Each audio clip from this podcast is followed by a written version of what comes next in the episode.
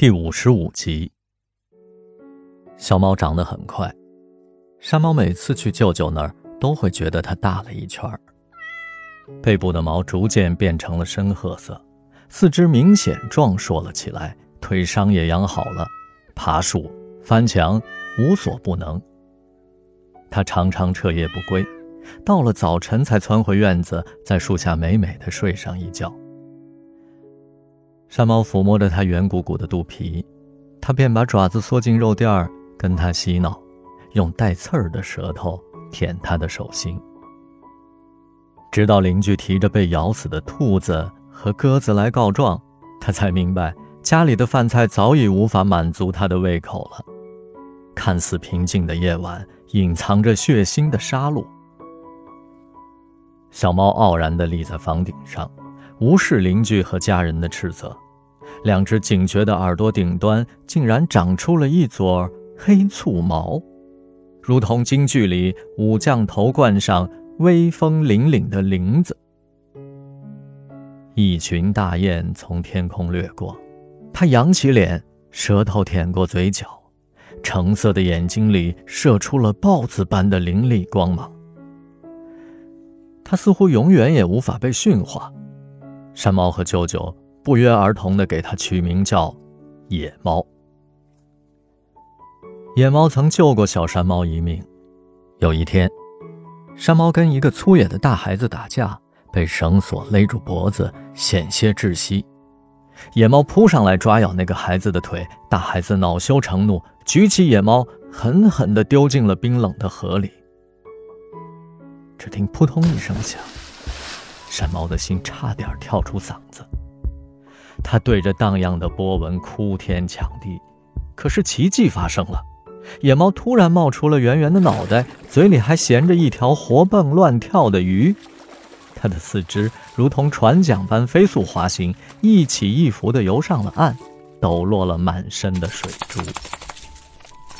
舅舅和他都喜欢带着野猫到山区去远足。他上树扑鸟，钻草抓田鼠和野兔，还曾捕到过一条小蛇。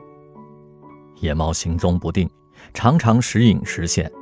每当野猫消遁的时间稍微长点儿，他和舅舅便焦急地放声呼喊它，它便像变魔术一般窜出来。